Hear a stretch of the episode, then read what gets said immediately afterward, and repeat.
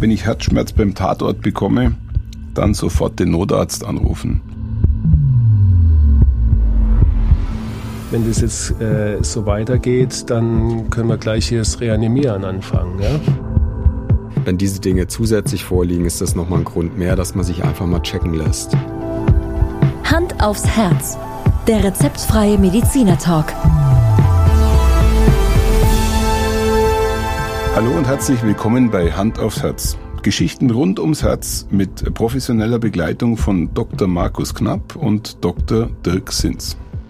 Mein Name ist Thomas Krug und ich freue mich auf die heutige Folge. Ja, in der letzten Folge haben wir das Thema Herzinfarkt eingeleitet und für mich ist klar, dass vor allem wir Männer erfolgreich, gut aussehend und immer auf 110 Prozent laufend ein deutliches Risiko in uns tragen. Lasst uns heute mal tiefer einsteigen und an der Stelle schon mal damit beginnen. Markus, wie diagnostiziert ihr Ärzte überhaupt einen Herzinfarkt? Also, zunächst befragt der Arzt den Patienten natürlich nach einem typischen Beschwerdebild. Ihr wisst ja sicherlich, ähm, das sind dann die typischen starken Schmerzen hinterm Brustbein, die dann in den Hals oder in den Arm ausstrahlen. Das ist natürlich schon mal sehr wegweisend. Dann äh, findet natürlich oft äh, das Ganze in einer Notfallsituation draußen als Notarzt äh, statt. Ähm, das ist sag mal, unterschiedlich, ob das jetzt äh, im Krankenhaus oder, oder draußen irgendwo in einem, auf dem Dachboden, ja, was, was natürlich genauso häufig vorkommt. Man versucht dann wie immer möglich eine körperliche Untersuchung. Man nimmt ein Stethoskop und äh, hört den Patient ab. Und dann, das ist natürlich das Entscheidende, wird ein EKG aufgezeichnet. Und hier zeigen sich dann bei einem akuten Herzinfarkt ganz typische Veränderungen. EKG hat man in der letzten Folge, kann man seit 100 Jahren diese Veränderung ableiten. Das ist äh, lange Zeit die einzige Möglichkeit gewesen, sowas dann wirklich zu diagnostizieren. Und heute und entscheidend ist dann natürlich eine Blutentnahme und da zeigen sich dann typische Erhöhungen von den Herzmuskelenzymen. Das sind Stoffe, die bei einer Schädigung von Herzmuskelzellen wie bei einem Infarkt im Blut erhöht nachweisbar sind und davon der wichtigste ist der sogenannte Troponinwert. Hast du wahrscheinlich schon mal gehört, Thomas. Ja? Also das ist eh klar, dass ich den schon mal gehört habe, den Troponinwert. Und ähm, an der Stelle hattest du gerade die Beschwerdebilder angesprochen. Die typischen Beschwerdebilder, die wir so wahrnehmen, Brennen in der Brust, kalten Schweiß, Atemnot und so weiter. Ich stelle mir gerade eine Standardsituation Sonntagabends vor, als alter Tatort-Fan sitze ich auf der Couch, schaue mir den aktuellen Film an und habe eine dieser Beschwerden. Soll ich euch anrufen? Ja, unbedingt. Ähm, also wir Kardiologen sagen Minutes mean Myocardium. Minuten bedeuten Herzmuskel. Das soll heißen, das ist ein absoluter Notfall und jede Minute zählt. Je früher man aktiv wird, dieses Blutgefäß, was da verschlossen ist, wieder wieder öffnet, umso mehr kann man von dem Herzmuskel erhalten. Soll ich mich an der Stelle dann gleich äh, flach auf den Boden legen und von meiner Frau äh, Notfall versorgen lassen, bis ihr kommt? Nee, aber in jedem Fall auf alle sofort den Notarzt rufen gell, und nicht denken, das wird schon wieder besser, gell, weil es zählt wirklich äh, da jede Minute. Es ist auch ein Qualitätsmerkmal bei solchen Krankenhäusern, wie lange es dauert, bis der Patient, wenn er die Tür vom Krankenhaus betritt, bis er dann im Herzkatheterlabor ist und das Gefäß, kommen wir ja irgendwann in der Folge nochmal drauf, durch einen Katheter wieder aufgemacht bekommt. Das nennt man die Door-to-Balloon-Time und das ist ein absolutes Qualitätsmerkmal. Je schneller das geht, desto besser ist deine Prognose, wenn du einen Herzinfarkt hast. Ja, übrigens, Markus, noch zu den Symptomen. Äh, interessant ist ja, dass Herzinfarkte, was die Symptomatik angeht, bei Frauen äh, anders verlaufen, häufiger ja. mit viel unspezifischeren Symptomen einhergehen. Äh, also anders als dieser klassische Brustschmerz ist es bei Frauen eher die Kurzatmigkeit oder so eine ganz äh, diffuse ähm, Übelkeit, Unwohlsein, Erbrechen, manchmal auch Oberbauchbeschwerden. Das äh, erschwert natürlich die Erstdiagnose oder verzögert äh, die Erstdiagnose häufig. Das ist ein ganz wichtiger Punkt direkt, den du da ansprichst. Gell? Ist vielleicht auch äh, ein Grund dafür, dass es dann doch so eine gewisse Gender-Gerechtigkeit gibt bei Männern und Frauen, dass wir Männer, wie wir es ja jetzt schon ein paar Mal erwähnt haben, zwar ein deutlich höheres Risiko haben, aber wenn wir einen Infarkt bekommen, haben wir bessere Aussichten, den zu überleben wie Frauen. Und mit Sicherheit auch deswegen, weil, wie der Dirk eben gesagt hat, die Symptome oft gar nicht so richtig erkannt werden bei Frauen. Ne? Ja. Okay, und wenn ich jetzt äh, tatsächlich mit einem Herzinfarkt im Krankenhaus ankomme, wie startet oder wie geht eure Behandlung los? Also die wichtigste Maßnahme, haben wir eben schon ganz kurz angesprochen, ist die rasche Durchführung von dem sogenannten Herzkatheter oder Herzkatheteruntersuchung im Krankenhaus, wo dann in lokaler Betäubung über die Leiste oder den Armen ganz dünner Plastikschlauch zum Herzen vorgeführt wird und die verschlossene Arterie dann mittels von einer Implantation von einem kleinen Metallgitter, das sind die sogenannten Stents, wieder eröffnet wird. Also das ist die die ganz entscheidende Therapie, die wir jetzt seit äh, ungefähr ja bald 40 Jahren zur Verfügung haben.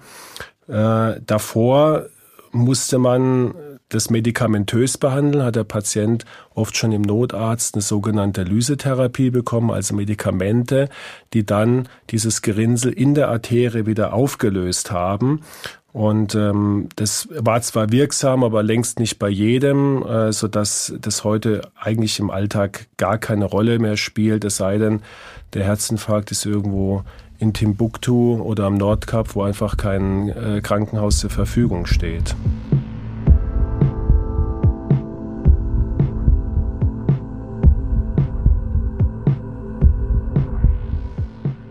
Und äh, wie sieht es nach dem Infarkt aus? Muss ich mich generell schonen oder geht mein Leben einfach so weiter wie vorher? Also wenn man dann so einen Herzkatheter hinter sich gebracht hat und vielleicht auch einen Stent bekommen hat, ist die Therapie natürlich nicht vorbei, sondern dann geht es erst weiter mit äh, einer Mischung aus meistens Blutverdünnern und Medikamenten natürlich, die die Risikofaktoren behandeln. Das Wichtigste bleibt natürlich Änderung des Lebensstils, Rauchen aufhören, gesund ernähren und absolut Bewegung. Also die komplette Schonung, das galt früher mal. Heute ist Sport wirklich ganz unbestritten eine entscheidende Säule der Therapie nach dem Herzinfarkt. Ähm, wir haben viele Herzinfarktpatienten, die wieder intensiv Sport machen, die ähm, Marathon laufen. Ähm, natürlich sollte man nicht mehr an die absolute Belastungsgrenze äh, gehen, wie man das vielleicht früher getan hat, eher in so einem mittleren Belastungsbereich, vor allen Dingen im Ausdauerbereich trainieren und diese extremen Spitzen vielleicht eher meiden. Also so moderater Ausdauersport wie jetzt äh, Modern Walking, so klassisch äh, Wandern, Fahrradfahren, Tanzen, äh, Golf spielen, das sind so ideale Dinge. Du Markus, ja. kannst du mir nochmal äh, kurz ein bisschen was zu, zum Thema Katheter sagen? Also ähm, Katheter ist äh, für mich wirklich als, als Arzt gehört es zu den schönsten Erfahrungen, muss ich sagen, äh, wenn ich im Notfalldienst äh, einen akut Infarktpatienten Katheter habe und gesehen habe, dass dieser schwerkranke Patient, der mit dem Notarzt da in den Katheter äh, eingeliefert wird, binnen von 30 Minuten auf einmal wieder so äh, fit und beschwerdefrei ist, weil man über diese Methode das Gefäß mhm. aufgemacht hat, dass er mich äh, fragt, ob er jetzt eigentlich wieder nach Hause gehen kann und völlig erstaunt ist, wenn man sagt, jetzt bleiben Sie mal ein paar Tage hier. Ja? Ähm, und da haben wir wirklich alles, alles erlebt in diesem Notfall. Der Dirk hat ja auch jahrelang Notfallkatheter gemacht. Und von 25 bis 95 Jahre alte Patienten äh, haben wir da erlebt, um mal so eine Spanne aufzurufen. Ja. Also die Prognose ist mittlerweile sehr gut, wenn der Patient es eben in die Klinik schafft. Äh, davor ist es gefährlich und es kann sein, dass man dann auch auf so eine, wir nennen es ja Laienreanimation angewiesen ist, mhm. äh, außerhalb des Krankenhauses. Das ist eine kritische Phase. Und diese, diese äh, Reanimation außerhalb des Krankenta äh, Krankenhauses im Alltag, ist es euch auch schon mal passiert? Ja, ist mir sogar schon mehrfach passiert. Also äh, einmal vor ein, zwei Jahren auf dem Tennisplatz, auf dem, auf dem Nachbarplatz ist jemand zusammengebrochen und, und ich habe zufällig auf dem Nachbarplatz gespielt und war Gott sei Dank erfolgreich. Der Patient kann heute auch wieder Tennis spielen, ja, freut mich jedes Mal, wenn ich ihn sehe. Und dann kurioserweise äh, im Rahmen des Kardiologenkongresses in Barcelona bin ich aus der Metro ausgestiegen und wirklich direkt vor mir fiel ein Mann wie ein Baum auf den Boden, sofort erkennbar Herzstillstand, völlig leblos. Dann habe ich den angefangen zu reanimieren. Und das, das Kuriose, fast Skurrile war, dass da wirklich alle fünf Minuten ein Zug ankam, wo vom Kardiologenkongress so, so 20 Kardiologen aus dem Zug geschwappt sind und ausnahmslos jeder auf mich zukam mit dem Hinweis, er sei Kardiologe und würde gerne die Reanimation hier übernehmen. Und ich musste mich fast, fast dagegen wehren, äh, dass ich, dass ich da äh, die, das weiterführen darf. Gell? Also ähm, war schon eine ganz seltsame Situation. Gell? Ja, du kamst ja dann, also wir hatten uns oben ähm, am Ausgang von der Metro verabredet, weil wir, glaube ich, irgendwo essen gehen wollten. Und da kam der Markus, äh, weil es da unten, glaube ich, 60 Grad hatte in der U-Bahn, kamst du da mit deinen Ausgehklamotten raus, als hättest du mit denen geduscht. Ja, genau. Kann ich mich sehr gut dran erinnern. Ja, ähm, in der Vorbereitung auf die heutige Sendung äh, habe ich mir mal so ein paar Redewendungen angeschaut, unter anderem auch ja, äh, die Redewendung etwas bricht mir das Herz. Ich glaube, wir alle mussten in der Schule ähm, den jungen Wörter oder andere Romantiker lesen. Aber die spannende Frage ist natürlich, kann das Herz wirklich durch Kummer brechen? Ja, tatsächlich ist man in den letzten Jahren auf so ein vermeintlich neues Krankheitsbild aufmerksam geworden. Das heißt Broken Heart Syndrom, das Syndrom des gebrochenen Herzens. Und habe ich gleich mal ein paar Fakten vorbereiten lassen. Menschen können nicht nur in der romantischen Literatur oder in Gedichten, sondern ganz real an einem gebrochenen Herzen leiden. Das sogenannte Broken Heart Syndrom ähnelt einem herkömmlichen Herzinfarkt mit starken Schmerzen in der Brust und Beschwerden beim Atmen, typischen Veränderungen im EKG und Erhöhung der sogenannten Herzenzyme. Bei der dann durchgeführten Herzkatheteruntersuchung zeigen sich allerdings oft, zur Überraschung der behandelnden Ärzte, keine Verstopfungen der Herzkranzgefäße, wie sonst beim Herzinfarkt üblich. Stattdessen findet man oft eine ungewöhnliche aufgeblähte linke Herzkammer. Aufgrund dieser charakteristischen Form der linken Herzkammer wird das Krankheitsbild auch Takotsubo-Erkrankung nach ähnlich geformten traditionellen japanischen Tonkrügen zum Tintenfischfang genannt. Klassischerweise wird das Krankheitsbild durch extreme psychische Belastungssituationen ausgelöst. Ja, interessant dabei ist dass nicht nur sehr negative plötzliche Erlebnisse wie zum Beispiel Tod von einem Angehörigen oder eine Trennungsproblematik, sondern auch extrem positive Gefühle wie zum Beispiel so ein Lottogewinn ursächlich sein können. Und dann stellt sich natürlich die Frage, wer ist denn dann tatsächlich hauptsächlich davon betroffen? Also das ist insgesamt ein sehr seltenes Krankheitsbild. Nur zwei Prozent der Herzinfarkte fallen tatsächlich drunter, überwiegend Frauen nach den Wechseljahren.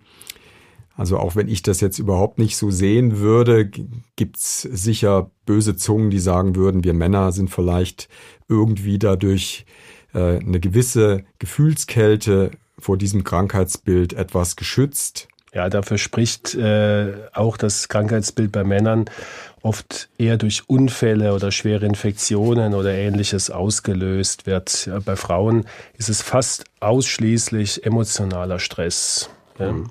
Okay, also wenn ich heute so äh, bei uns im Dorf am Stammtisch sitze, dann frage ich mich schon hin und wieder, ob der ein oder andere äh, nicht kurz davor ist, einen Herzinfarkt zu bekommen.